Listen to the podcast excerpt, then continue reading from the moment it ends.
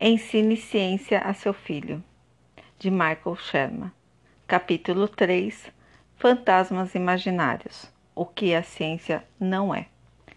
No primeiro capítulo, eu disse que as crianças são cientistas natos, curiosas, constantemente atrás de estímulos, dotadas de uma capacidade inata de compreender as relações de causa e efeito. Embora seja verdade que as crianças sejam cientistas naturais nesse aspecto, elas precisam aprender as regras do jogo da ciência que discutimos no capítulo anterior. Essas regras nos ajudam a entender não apenas a causa das coisas, mas a causa certa. Mas como ensinar a diferença entre as causas certas e as erradas? Entendendo a diferença de o que a ciência é e o que ela não é. Se jogarmos conforme as regras, teremos uma boa chance de descobrir as regras certas. Nesse capítulo, vamos falar sobre fantasmas imaginários, quer dizer, o que não é ciência. São muitas as afirmações sobre fantasmas, monstros, percepções extrasensorial, reencarnação, o monstro do Lago Ness, casas assombradas, seres extraterrestres e por aí vai. Quando eu era garoto, lembro que ficava fascinado com alguma delas e aterrorizado com outras. Eu não sabia o que pensar disso tudo. Parecia que a ciência não tinha nenhuma resposta que me ajudasse a descobrir se essas coisas eram verdadeiras ou não. Todo mundo falava sobre monstros e fantasmas e coisas parecidas, mas ninguém que eu conhecesse tinha visto algum. Como saber a verdade? O que cientistas pensam sobre essas coisas? Quando eu era criança, eles simplesmente não pensavam sobre elas. Não haviam Li bons livros escritos por cientistas sobre monstros e fantasmas, mas hoje é diferente. Existe um grupo chamado Comitê para a Investigação Científica de Alegações do Paranormal, CSICOP, na sigla em inglês. Esse grupo reúne céticos, isto é, que tentam encontrar explicações naturais para alegações incomuns. Hoje existem no mundo dezenas de grupos filiados ao CSCOP.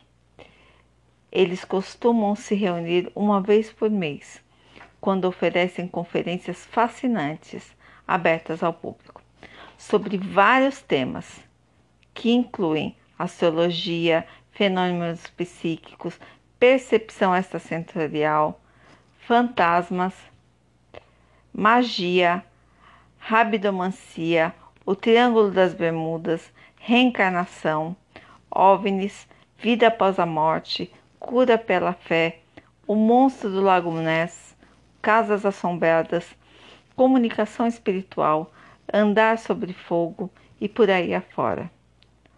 Os céticos só ridicularizam o que não é válido, ou seja, a maioria dos fenômenos citados acima. Seu objetivo é promover uma discussão racional e científica para pessoas de todas as idades. Eles costumam ter programa para crianças, dos quais participam mágicos profissionais que mostram como é fácil enganar os olhos para que a pessoa acredite em algo que parece impossível. Todo mundo sabe que fazer um objeto aparecer, desaparecer, é apenas um truque porque o mágico diz que é um truque e não alega ter qualquer capacidade sobrenatural. Mas há pessoas que não nos avisam de sua capacidade em iludir. Em vez disso, dizem que suas habilidades são fruto de poderes especiais. Muita gente acredita nelas. O objetivo do si CSI COP em particular e dos cientistas em geral é ensinar as pessoas como pensar, não o que pensar sobre essas alegações. Acredito que, se as crianças aprenderem a pensar de forma científica, não temerão esses fantasmas. Podemos fazer uma lista de coisas que não são ciências e separá-las em duas categorias: pseudociência, ou fenômenos que não são científicos, mas que estão disfarçados como se o fossem, e não ciência, fenômenos que não são científicos e nem pretendem sê-los. Vamos observar vários fenômenos pseudocientíficos: monstros, demônios, fantasmas e casas mal assombradas, percepção extrasensorial, astrologia, ovnis e seres extraterrestres. Em seguida, vamos examinar duas categorias de não ciência: mito e religião. Há certas coisas que devemos ter em vista quando confrontamos fenômenos paranormais. Eis algumas perguntas que você pode pedir que seu filho ou sua filha faça quando ouvir essas coisas na escola ou de amigos. Como você sabe que isso é verdade? Quem disse que isso é verdade? Como pode provar que isso é verdade? Há alguma evidência científica de que isso seja verdade? É possível que alguém tenha inventado isso, como fizeram com Papai Noel, Coelhinho da Páscoa, Fada dos Dentes? De que outras formas poderíamos explicar isso? Você pode fazer isso várias vezes e obter o mesmo resultado? Três razões explicam por que é importante que seu filho entenda as diferenças entre ciência, pseudociência e não ciência. A primeira é que existe muita trapaça, alegações tolas e as crianças podem ser suscetíveis a acreditar em muitas delas. Essas alegações pseudocientíficas podem não prejudicar ninguém, mas por que alguém iria perder tempo com elas quando há tão pouco tempo para lidar com um vasto leque de questões científicas? A segunda razão é que várias alegações pseudocientíficas podem, de fato, prejudicar as crianças. As seitas costumam atrair indivíduos fazendo alegações pseudocientíficas que parecem impressionantes para os não iniciados, como a capacidade de ler a mente ou curar pessoas. Assim que a seita aceita alguém, seus membros utilizam várias técnicas de lavagem cerebral que podem acabar levando ao uso de drogas, ao sexo ilícito e até mesmo ao suicídio em massa, como no caso de Jim Jones na Guiana. Saber a diferença entre ciência e pseudociência pode salvar a vida do seu filho. Por fim, há muitas crenças que não são científicas e que não precisam ser ameaçadas pela ciência mitos e religiões são duas delas que devemos discutir. Agora vamos falar sobre alguma dessas alegações e ver o que a ciência tem a dizer sobre elas. Pseudociência: monstros, demônios, fantasmas e causas mal assombradas. Essa é uma categoria especialmente importante para ciências pequenas, para crianças pequenas, porque não é raro elas terem pesadelos com criaturas ou monstros, ou escutarem histórias sobre fantasmas e casas mal assombradas. E há tantos filmes, programas de televisão e desenhos animados com monstros e fantasmas que não surpreende que as crianças fiquem interessadas ou preocupadas. De todos os testes conduzidos para descobrir qualquer evidência da existência de monstros e fantasmas, nenhum foi válido. Não há evidência clara sobre a existência de bestas, como monstros do Lago Ness, dinossauros ainda vivos, unicórnios, fadas ou demônios de qualquer tipo. As evidências claras que costumam ser apresentadas em geral não passam de fatos e fotos muito granuladas, imagens manchadas ou truque fotográfico. Mas quando analisadas por cientistas e especialistas em fotografia, todas essas alegações foram refutadas ou consideradas insuficientes para uma comprovação. Para uma análise completa de todas essas alegações, leia os seguintes livros indicados na bibliografia do apêndice 1: Science, God, Bad or Bugs, de Marty Gardner, Sense and the Paranormal, de George Abel. E Barry Singer, Flim Flam, de James Hunt. Percepção extrasensorial, PAS. Se algo é extrasensorial, por definição não pode ser sentido.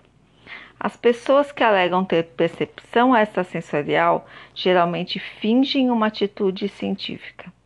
Alegam ter um sexto sentido ou uma força misteriosa que cruza a barreira entre dois indivíduos, permitindo-lhes ler mentes. Podemos testar a percepção extrasensorial cientificamente, e James Hunt e os céticos do CSI Cop fizeram isso várias vezes. Os indivíduos que alegam tais poderes nunca conseguiram pensar em um teste científico. Fracassaram todas as vezes. E quando para psicólogos que dizem estudar a PAS cientificamente são investigados por outros cientistas. Seus métodos deixam muito a desejar. Mas não vamos criticar. Em vez disso, façamos um experimento. Você e seu filho podem testar a percepção extrasensorial um do outro agora mesmo. Pegue um baralho e tire os quatro ases: o as de espada, de ouros, de copas e de paus. Você fará o teste. Dê as quatro cartas para seu filho e peça para eles misturá-la e colocá-las virada para baixo. Então, ele pode segurar uma carta por vez com um verso virado para você. Você pode adivinhar ou sentir qual é a carta e dizer em voz alta. Seu filho então marcará um X acerto ou um zero erro em um pedaço de papel, sem lhe dizer que carta foi escolhida. Depois que você tiver adivinhado as quatro cartas, ele pode misturá-la de novo e tentar novamente. Chamamos isso de tentativa. Faça um monte delas, digamos 10 no total. Então você terá 40 palpites. Por pura sorte, você deve ter acertado uma em cada quatro tentativas, ou seja, você deu os 40 palpites, deve ter 10, 10x e 30 zero. Pode ser que você não tenha esses números exatos, mas bem próximo. Esse também é um modo de ensinar matemática a seu filho. Apenas pela sorte você teria acertado um quarto ou 25%. A probabilidade de acerto é, portanto, de 25%. Agora, troque de lugar com seu filho e deixe-o tentar sentir que cartas você segura. O resultado dele será parecido com o seu, embora os números exatos podem, possam variar. Os resultados irão provar cientificamente que nem você nem seu filho têm percepção extrasensorial. Esse experimento, por sinal, não prova que a PAS não existe, apenas prova que, sobre essas circunstâncias, esse fenômeno não funciona. O que o método científico faz é filtrar as alegações das pessoas. O mais importante é que a ciência pode ensinar uma criança a ser cética em relação a alegações incomuns em vez de aceitá-las, mesmo que elas pareçam verdadeiras. A astrologia. A astrologia é a crença de que o alinhamento da Lua, do Sol, dos planetas e das estrelas no momento de seu nascimento forma e controla sua personalidade e seu destino. É uma pseudociência, porque os astrólogos gostam de fingir que o fazem e é científico. A similaridade entre as palavras astrologia e astronomia costuma confundir as pessoas. Além disso, muitos séculos atrás, a astrologia e a astronomia eram a mesma profissão. Os astrólogos estudavam as estrelas a fim de entender e prever coisas que estavam acontecendo na Terra. Mas desde então, a astronomia se tornou ciência e a astronomia, astrologia, voltou a ser o que era, superstição. A astrologia não é válida por vários motivos, dois dos quais mencionarei. O primeiro é que a Lua, o Sol, os planetas e as estrelas têm muito pouco efeito gravitacional sobre nós. Por exemplo, você pode aproximar esse livro do seu filho e lhe dizer que ele tem tanta influência gravitacional sobre ele quanto Marte. Em segundo lugar, atualmente chamados signos do zodíaco estão fora de alinhamento, com exceção de um, pelo fato de que a Terra gira como um peão e o Polo Norte aponta para constelações diferentes daquelas para as quais ele apontava quando o mapa astrológico original foi traçado há milhares de anos. Então, por que a astrologia é tão popular? Porque muitas pessoas parecem funcionar. Como funciona? Há várias possibilidades. Primeiramente, o astrólogo pode fazer previsões tão generalizadas que são capazes de incluir qualquer pessoa. Por exemplo, você encontrará alguma dificuldade no final do mês ou veja uma nuvem sobre a Casa Branca em dezembro. Quais que previsões são essas? Praticamente qualquer, qualquer acontecimento pode ser incluído nela. O astrólogo também pode fazer previsões que, sem dúvida, vai se realizar. Haverá um grande terremoto na Califórnia, é um exemplo. O que significa grande? Há terremotos o tempo todo na Califórnia, mas qual deles é o previsto? Além disso, o astrólogo pode descrever sua personalidade de uma maneira elogiosa. Você é muito inteligente e compreensivo. Você entende as pessoas e tem senso de humor. Bem, quem não se enxerga como inteligente e compreensivo? Quem não acha que entende as pessoas e tem senso de humor? Essa é uma descrição bastante segura. Finalmente, se os astrólogos fazem previsões específicas, elas são tantas que uma delas tem uma grande chance de se realizar. E esquecemos o resto. Todo primeiro de janeiro, os astrólogos fazem previsões sobre o ano que está começando. Elas costumam incluir a vida de político, de estrelas de cinema e outras celebridades. Se fizerem previsões suficientes sobre os resultados eleitorais e sobre divórcios de estrelas de cinema, podem acabar acertando algumas vezes. Nós nos lembramos desses sucessos, não das previsões erradas. A astrologia é uma forma de entretenimento, não uma ciência que possibilite a leitura da personalidade das pessoas ou a previsão de sua sorte ou azar. OVNIs e extraterrestres. Essa é uma forma de pseudociência preferida de crianças e adultos, estimulada por sucessos nas telas como ET, o extraterrestre e contatos imediatos do terceiro grau. A imaginação infantil enlouqueceu. Mesmo que você diga a seu filho que se trata apenas de um filme, não faltam livros sobre OVNIs que alegam que seres de outros planetas não são ficções científicas, mas um fato da ciência.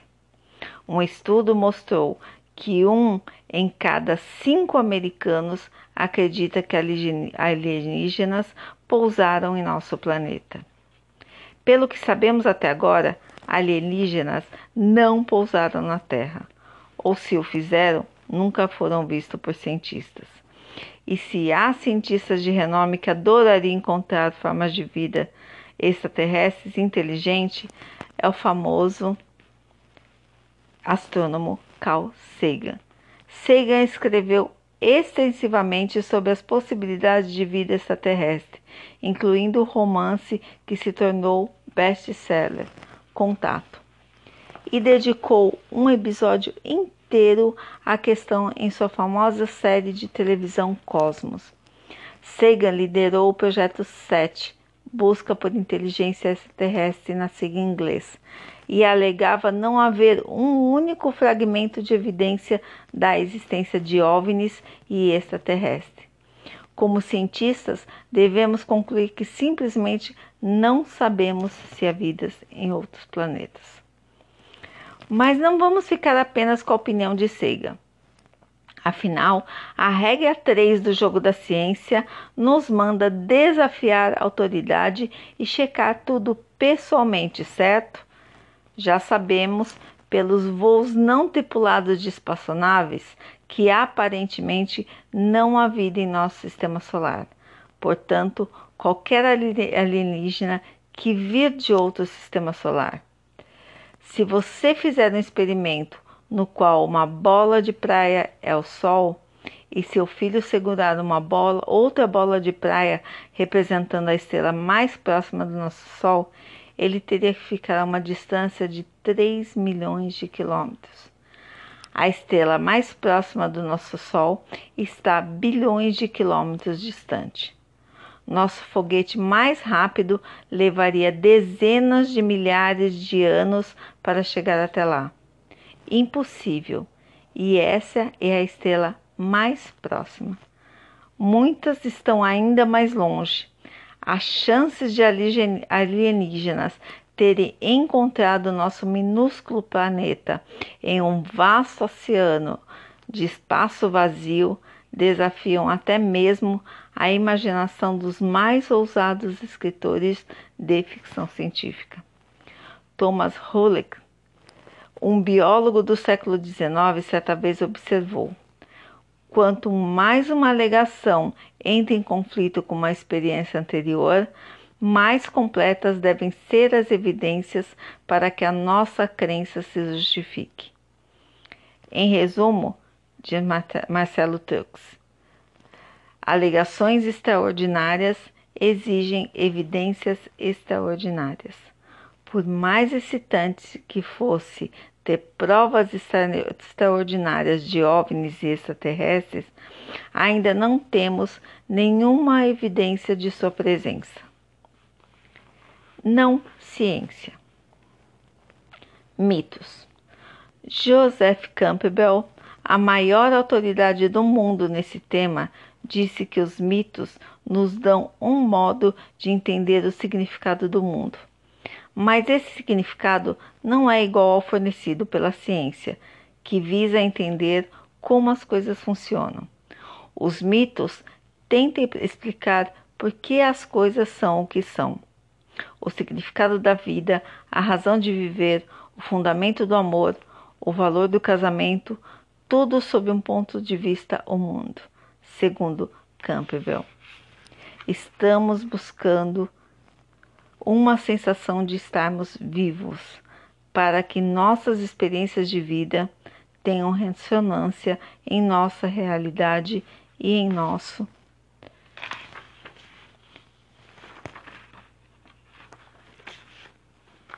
ser interior, de modo que possamos sentir o arrebatamento de estarmos vivos.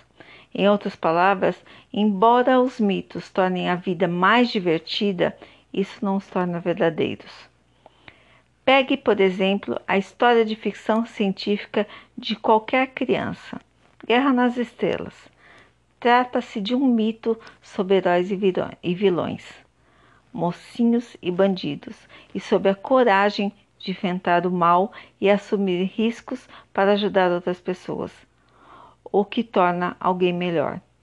Os mitos são ótimos para as crianças porque costumam ensinar alguma lição moral para que elas se esforcem para ser melhores e ajudar os outros. Os mitos nem sempre se precisam ser histórias de ficção científica. Quando eu era garoto, li as aventuras de Don Quixote em sua busca do sonho impossível. Ele combateu vilões, salvou damas em apuros, lutou contra o moinho de vento e ajudou outras pessoas. Don Quixote é o mesmo mito de guerra nas estrelas com heróis e vilões verdadeiros e diferentes. É bom para as crianças terem heróis, e os mitos fornecem heróis extraordinários. Os mitos, no entanto, não são científicos. Essas coisas realmente não existem em lugar algum. São apenas divertidas e excitantes e dão a seu filho modelos de bom comportamento. A ciência pode ser divertida e excitante também, mas de maneira diversa, e tem pelo menos uma lição moral que seria maravilhoso que todas as crianças aprendessem. A regra 6 da ciência afirma que as discussões são resolvidas como provas, não com insultos e ataques. A ciência espera que a prova apareça antes de tomar uma decisão e, preferivelmente, sem fazer julgamentos. Todo mundo sabe o que é preconceito. É o julgamento prévio de alguém ou de alguma coisa com base em provas insuficientes ou critério relevante, como cor da pele ou religião. A ciência ensina essa lição moral a todas as crianças e aos adultos também. Mas, em geral, a ciência não nos dá o propósito da vida, como os mitos e religiões. A ciência não nos diz o que tudo isso significa. A natureza não nos oferece mensagens morais. A natureza ela é o que é, não importa o que pensamos que ela seja. Eis porque a religião e os mitos são tão importantes para as pessoas. A ciência, por mais poderosa que seja, não dá essas respostas finais. Não há mal algum em falar a seu filho sobre mitos, de preferência os bons. Apenas deixe claro que eles não fazem parte da ciência. Religião. O que a ciência tem a dizer sobre Deus? Em uma palavra, nada. Deus não é algo que possa ser testado em um experimento, e crenças de religiões diferentes não podem ser esclarecidas através do método científico. Religião e Deus são ideias não científicas, embora muitas pessoas achem que você pode ser um homem de, da ciência ou um homem de Deus, mas não ambos.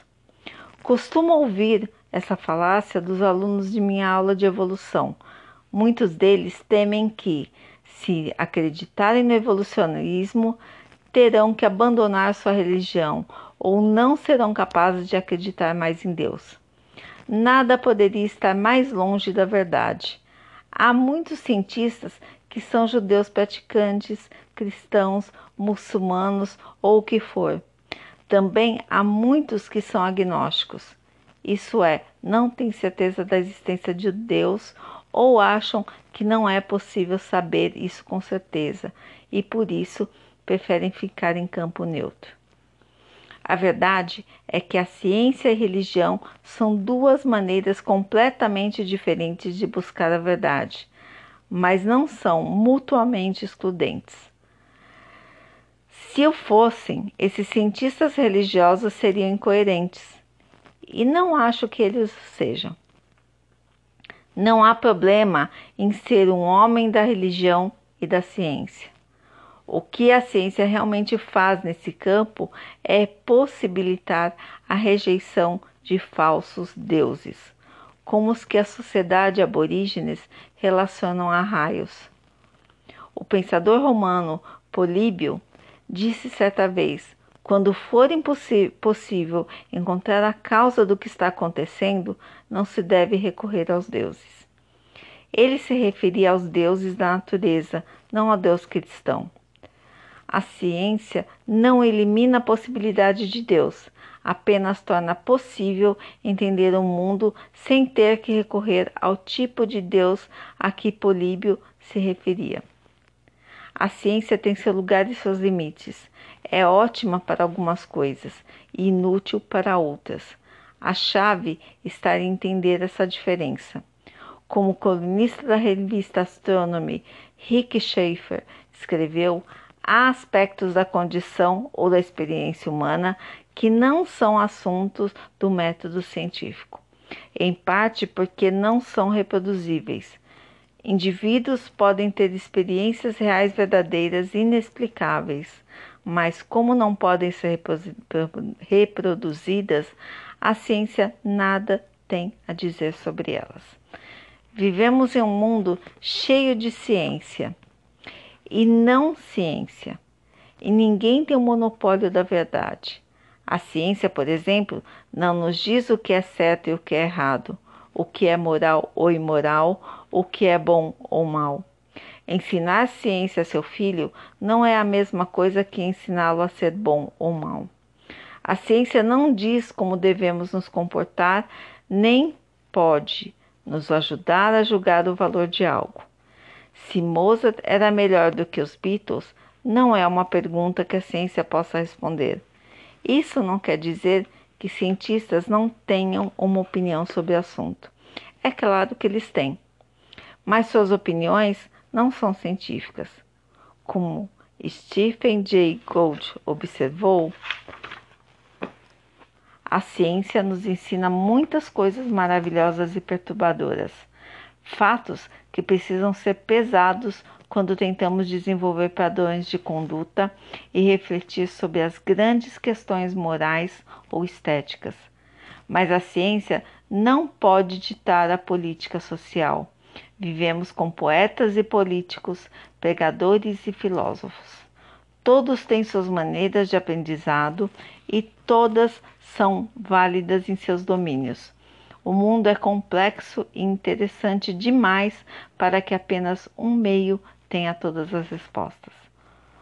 O que tentei fazer neste capítulo foi mostrar as diferenças entre ciência, pseudociência e não ciência e por que essas distinções são importantes. Carl Sagan disse certa vez que se a ciência fosse apresentada ao público de uma forma interessante, não haveria lugar para a pseudociência.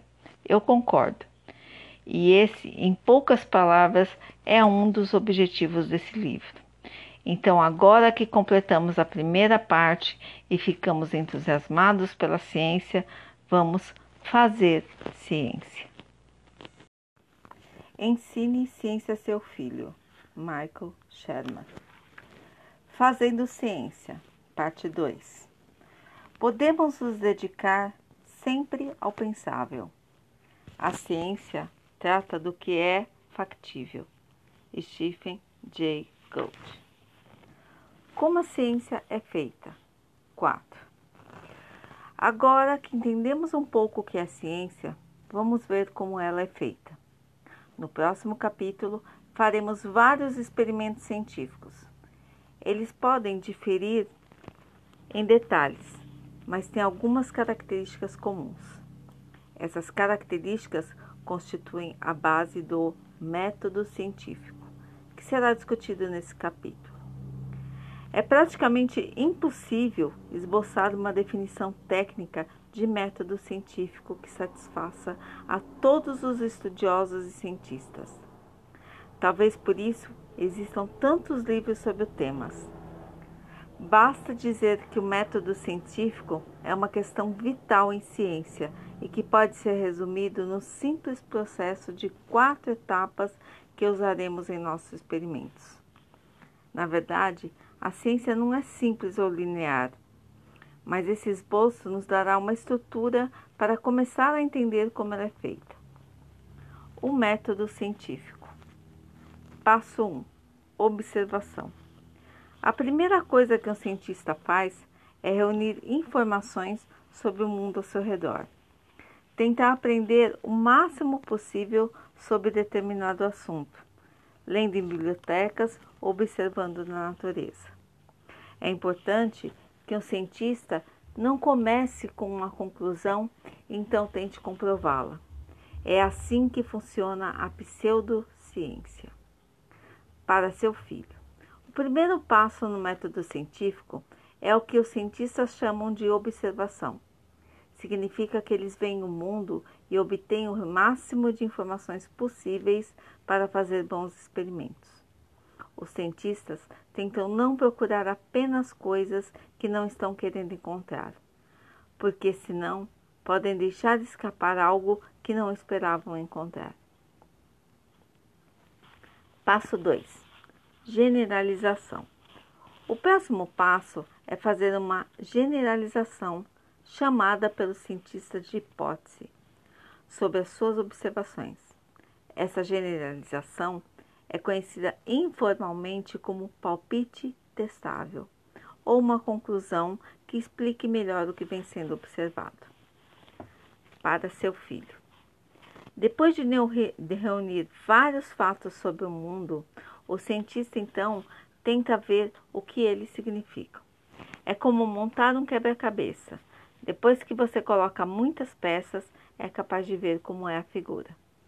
Quando os cientistas fazem uma generalização depois de reunir observações, é como se eles adivinhassem como é o quebra-cabeça olhando para as várias peças.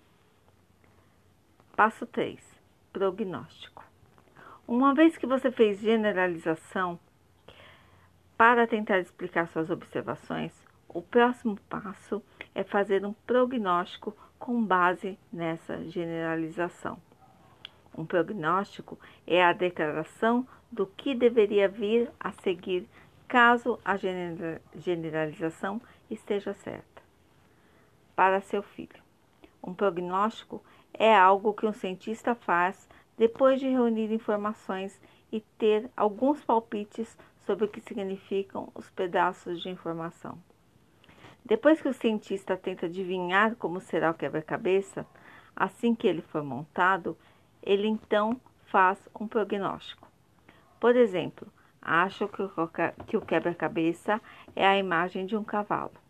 Se eu conferir a imagem na caixa do jogo, acho que vai mostrar a fotografia de um cavalo. Passo 4. Experimentação. Para determinar se um prognóstico é verdadeiro, o cientista deve fazer um experimento para confirmar ou rejeitar a generalização. Esse experimento, como que faremos no próximo capítulo, constituem a espinha dorsal da ciência. Isso significa que para que alguma coisa seja científica, deve ser refutável. Quer dizer, você deve poder provar que ela não procede. Se você tentar provar isso e não conseguir, isso tornará mais confiante em seu prognóstico para seu filho. Se um cientista faz um prognóstico, ele está realmente entusiasmado em verificar se esse prognóstico está certo ou errado. Você sabe como os cientistas verificam suas previsões? Fazendo experimentos. Faremos alguns experimentos para ver como eles funcionam. Um experimento pode rejeitar ou endossar uma ideia científica. O método científico em ação. Você e seu filho podem fazer um experimento simples para ver como esse processo em quatro etapas funciona. Escolham um local cheio de gente. Pode ser um parque ou um supermercado. E observe que quase todas as pessoas de cabelos longos são mulheres e que quase todos de cabelos curtos são homens. Depois que vocês observarem bastante, podem fazer uma generalização ou hipótese de que Mulheres tendem a ter cabelos compridos e os homens cabelos curtos. Para levar além dessa generalização, façam um prognóstico de que, em qualquer lugar para onde forem, as mulheres provavelmente terão cabelos longos e os homens cabelos curtos. Para testar esse prognóstico, façam um experimento. Sigam para outros lugares lotados e vejam se as mulheres tendem a ter cabelos longos e os homens cabelos curtos. Se isso for verdade, então sua generalização foi confirmada pelo experimento. Vamos ver outro exemplo de método científico em ação, mas dessa vez o experimento não vai verificar a generalização. Esse é um experimento com uma pegadinha. Seu filho chega em casa depois de andar de bicicleta e reclama que ela não está funcionando direito. Está mais difícil pedalar porque as rodas parecem não girar facilmente. Como um cientista observador, você registra os comentários e a descrição do problema feito pela criança. Essa é a primeira etapa, a observação. A seguir, você fará uma generalização sobre os comentários dela, formando a hipótese, a hipótese de que as rodas estão pegando nos freios.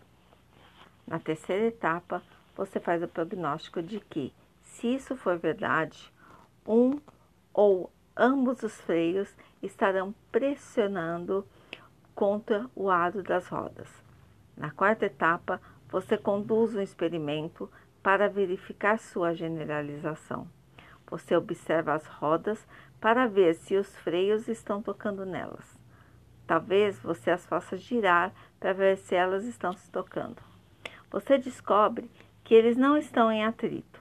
Nesse caso, o experimento não verificou a generalização, o que significa que ela estava errada. Agora você faz o que qualquer bom cientista faria: volta à primeira etapa e faz uma nova generalização. A bicicleta tem um pneu furado.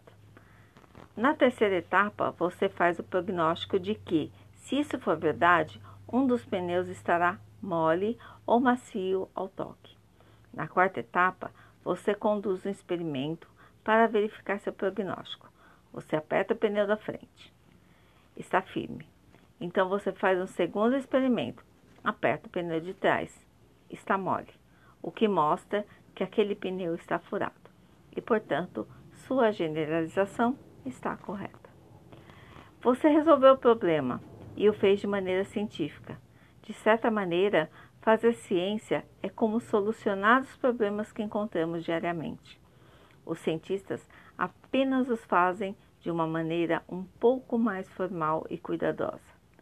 Como Thomas Hulley disse, a ciência é apenas bom senso na sua melhor forma, ou seja, rígida precisão na observação e inclemência à falácia em lógica.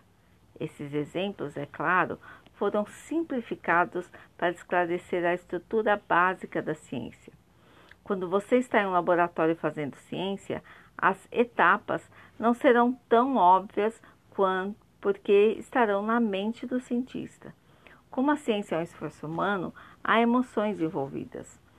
Como observa Paul McGrady, a ciência progride de maneira não linear, Há instituições, inícios falsos, emoções, trocas de ideias e o que parece ser muita atividade a esmo.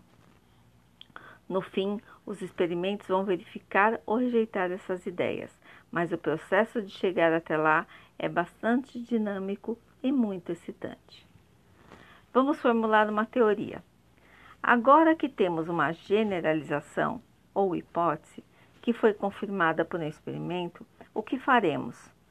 Se a generalização vem sendo testada várias vezes por muitos cientistas e parece ser verdade, então o cientista deve formular uma teoria. Uma teoria é uma generalização bem embasada que tenta descrever as observações e fazer prognósticos. Stephen Hawking diz que uma teoria é boa se satisfaz duas exigências descreve com precisão uma ampla classe de observações com base em um modelo que contenha apenas alguns elementos arbitrários e faz prognósticos definidos sobre os resultados de observações futuras. No exemplo usado anteriormente, você poderia formular uma teoria de que todas as mulheres usam cabelos longos e todos os homens usam cabelos curtos, porque o comprimento dos cabelos é uma característica que diferencia mulheres de homens. Se essa teoria fosse verdade, todos os homens teriam cabelos curtos, sem exceções. Mas a teoria é falsa, porque nem todo homem tem cabelos curtos. Na verdade, como vimos nos anos de 1960 e 1970 e ainda hoje, há muitos homens que deixam o cabelo crescer. como as mulheres. Então, devemos formular outra teoria que explique que o fato de a maioria das mulheres ter cabelos compridos e a maioria dos homens ter cabelos curtos deve-se ao costume social, não a restrições biológicas. Essa seria uma teoria mais razoável baseada em fatos. Fato, o que são fatos? Fatos são coisas que vemos, ouvimos, sentimos, cheiramos e testamos ao nosso redor. Um fato é o que observamos na primeira etapa do método científico. É o que nos dá pistas para solucionar os quebra-cabeças da natureza. Mas algumas pessoas se confundem com a palavra fato. Acham que se trata de algo sobre o que se tem certeza absoluta. Você provavelmente já ouviu alguém dizer: é fato, sei disso com certeza, ou não é fato, é só uma teoria. Isso nos faz pensar que uma teoria não é tão boa quanto um fato e que um fato é algo que sabemos com certeza. Entretanto, como vimos nas regras do jogo no capítulo 2, nada é certo na ciência.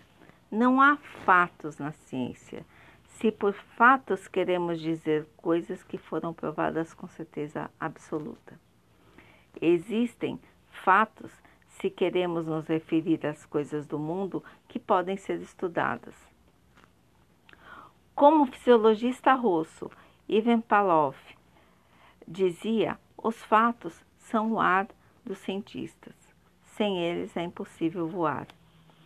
Considere, por exemplo, a seguinte declaração: a temperatura lá fora é de 24 graus. Isso é um fato, já que a temperatura faz parte das informações do mundo. Você pode sair de casa, olhar o termômetro e observar esse fato da natureza. Mas você não poderia dizer que sabe com certeza absoluta que a temperatura lá fora é de 24 graus. O termômetro pode estar desregulado ou você pode tê-lo lido de maneira errada. Ou talvez o vidro do termômetro esteja rachado, mudando a pressão sobre o mercúrio e causando uma leitura distorcida e etc. Todos os experimentos no próximo capítulo nos revelarão os fatos do mundo, mas devemos sempre ter em mente que, não importa quantos experimentos façamos, nada será conhecido com certeza. Essa é a parte excitante da ciência. Guia para fazer ciência com seu filho. Não é preciso muita coisa para fazer ciência. Na verdade, é preciso muito menos do que poderíamos imaginar.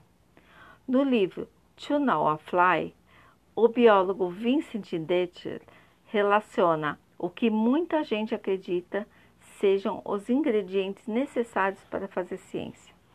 Uma educação universitária, uma bolsa substancial do governo federal, uma secretária, um colega pesquisador, dois assistentes de laboratório, equipamento permanente, estoque, viagem, um trailer para coletar amostras em campo, material fotográfico, livros, cobaias, gaiolas de animais e etc.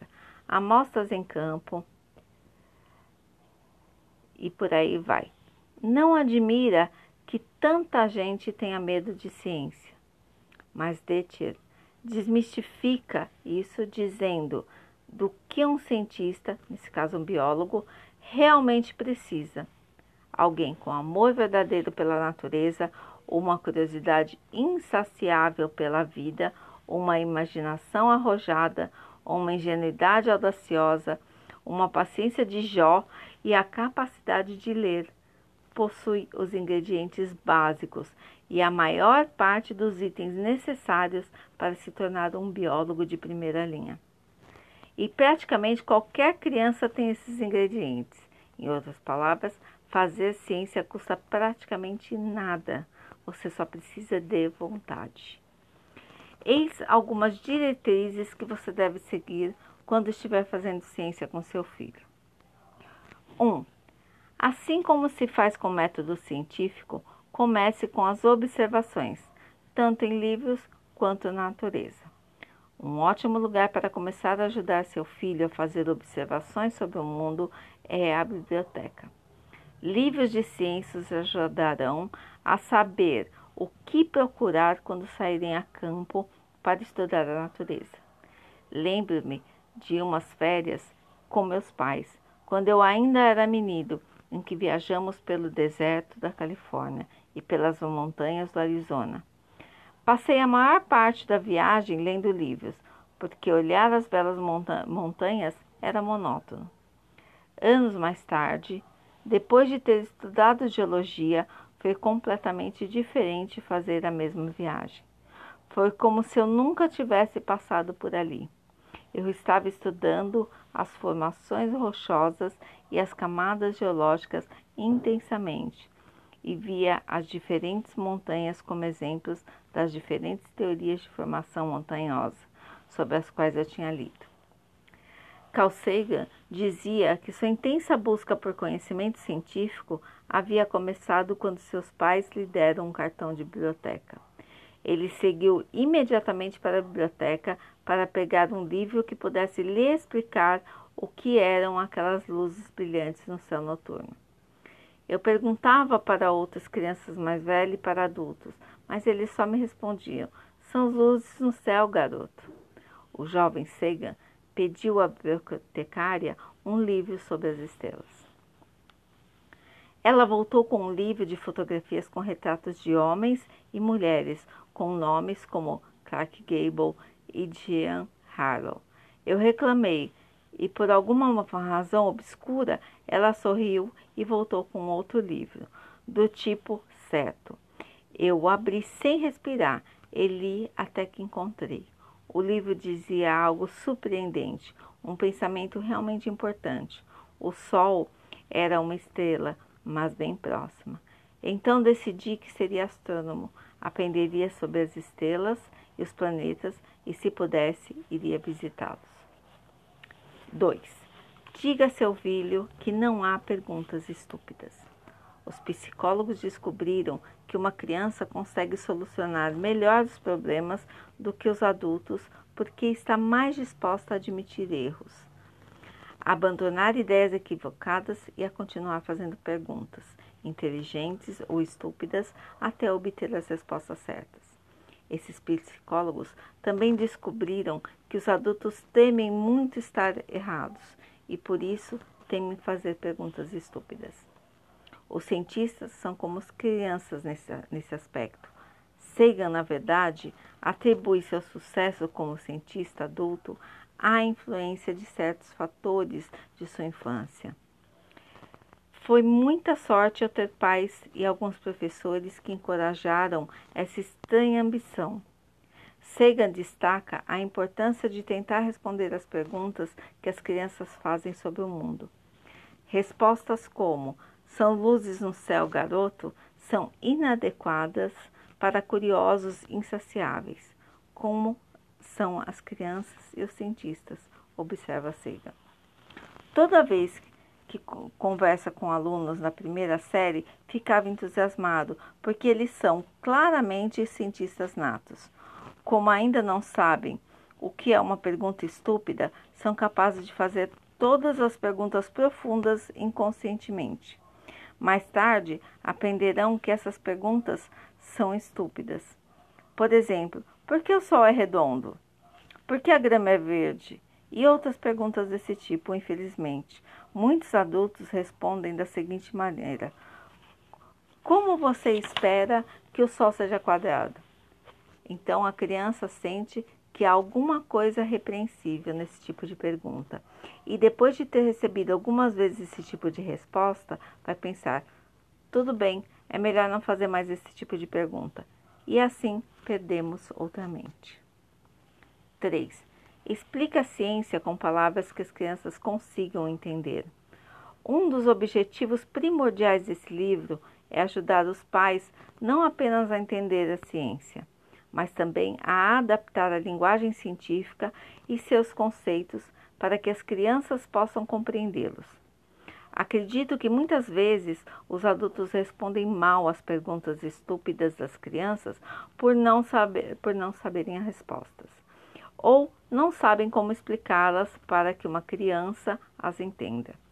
Por exemplo, não é adequado dar uma resposta completa e cientificamente acurada para uma pergunta simples como por que o Sol é redondo? Como Sagan adverte. O Sol é redondo porque a gravidade é uma força central e a tensão e o campo da força do Sol não são suficientes para manter os processos de simetria. Não é a resposta certa para alguém que tem 5 anos de idade. Mas você poderia dizer: o Sol é redondo porque a gravidade pressiona tudo de maneira uniforme.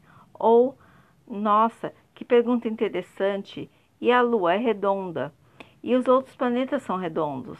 Deve haver algo que os faz assim. Vamos tentar encontrar isso na, enciclopédia? Ou você me pegou, garoto. Talvez ninguém saiba.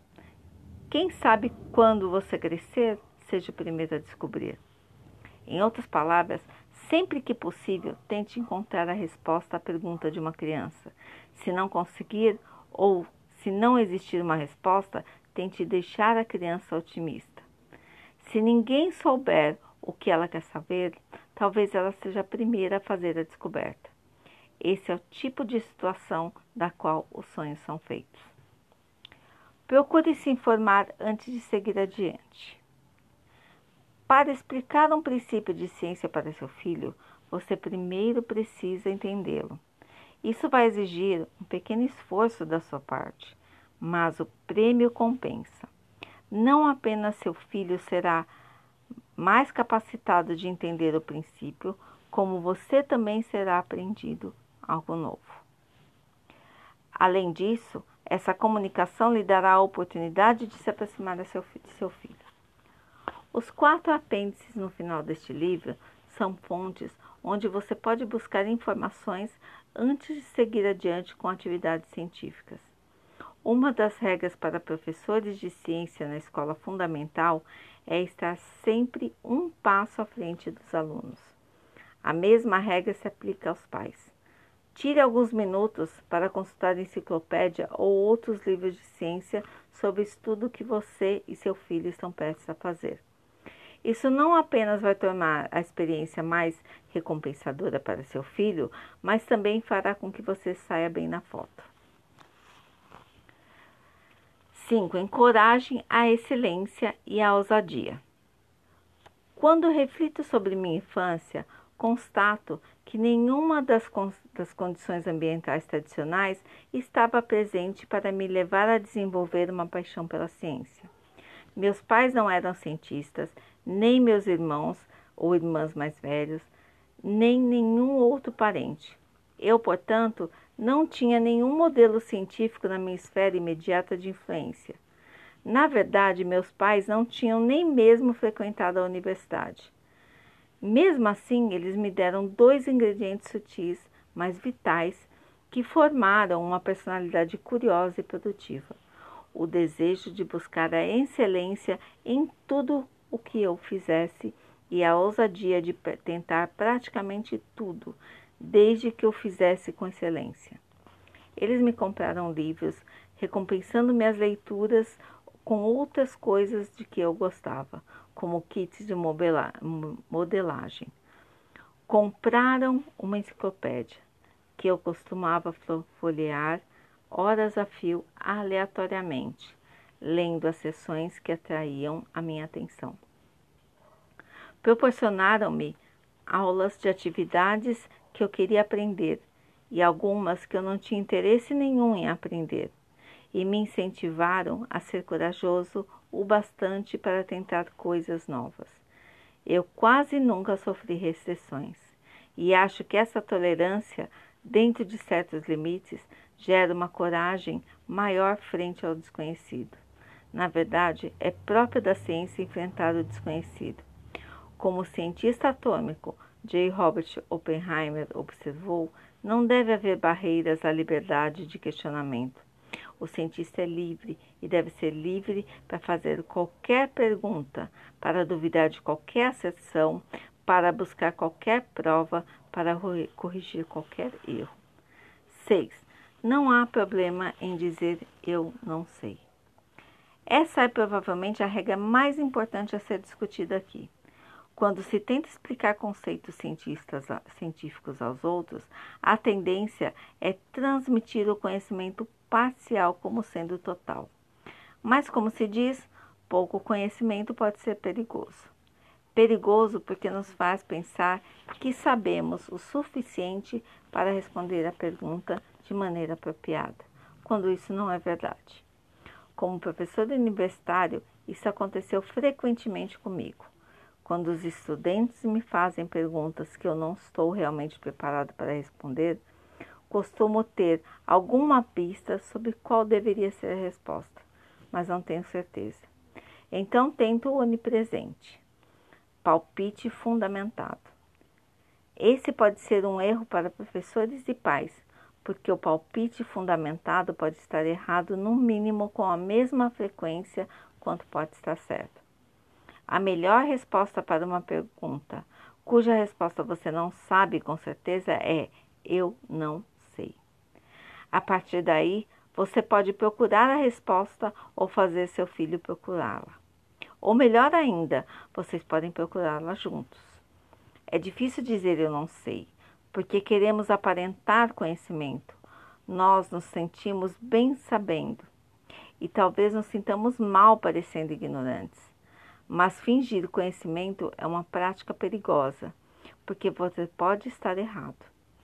Como diz James Burke, produtor britânico de documentários para TV, de The Connections, Conexões, ou The Day the Universe Changed, o dia em que o universo mudou. A certeza é uma espécie de prisão. Quando você tem absoluta certeza, possivelmente você também está cego. Além disso, ao dizer eu não sei a seu filho, você ensina que não é problema nenhum confessar ignorância sobre algo que ele talvez não conheça direito. Sua prontidão em admitir a falta de conhecimento também irá ensiná-lo sobre o âmago da ciência. É preciso esperar ter provas suficientes antes de tirar uma conclusão. Os cientistas coletam um grande número de fatos e informações antes de fazer uma generalização ou hipótese. Só depois que muitos experimentos confirmaram aquela generalização é que eles cuidadosamente apresentam uma teoria para explicar todas as informações. O pseudocientista, por outro lado, tira rapidamente conclusões, quase sempre com dados inadequados ou mesmo sem eles, e diz a todo mundo que tem a resposta. Como diz Sagan, está certo guardar a conclusão até que as evidências se apresentem. Ensinar as crianças a dizer eu não sei em ciência também as ensinam a dizer eu não sei a outros problemas da vida. Elas aprendem a esperar por mais evidências antes de tirar uma conclusão em outras palavras, aprendem a praticar o pós-conceito em vez do preconceito. Como nas nossas sociedades democráticas, onde o sistema judicial diz que uma pessoa é inocente até que se prove o contrário, não seria ótimo se praticássemos a mesma filosofia a julgar outras pessoas? O grande astrônomo e físico Sir Arthur Stanley Eddington disse: a observação é a Corte Suprema de Apelações. À medida que as crianças aprendem o método científico, é possível que elas desenvolvam seus próprios sistemas judiciais estejam prontas a retardar o julgamento até que as evidências apresentem, não apenas em ciência, mas também em outras esferas de interação humana. Construindo ciência. O modo como a ciência é feita é, de certa maneira, semelhante à maneira como um prédio é construído. Os fatos do mundo, as observações e generalizações feitas sobre esses fatos, as duas primeiras etapas do método científico, são como a pedra e a argamassa de um prédio. Mas, como o físico francês Henri Poincaré certa vez disse, um conjunto de fatos não é ciência, da mesma forma que uma pilha de tijolos não é um prédio. Para erguer um prédio ou uma ciência, precisamos de projetos.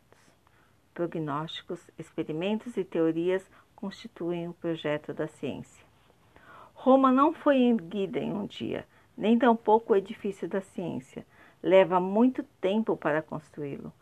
Anos ou até mesmo décadas catalogando observações, formulando generalizações, fazendo prognósticos já feitos e conduzindo experimentos que levam a teorias que constituem o projeto de uma ciência. No próximo capítulo, faremos uma dezena de experimentos que revelam como o método científico ganha vida e como as descobertas acumuladas com experimentos transformam a ciência em um corpo válido de conhecimentos. Além disso, você e seu filho irão construir a experiência de fazer ciência do mesmo modo que os cientistas.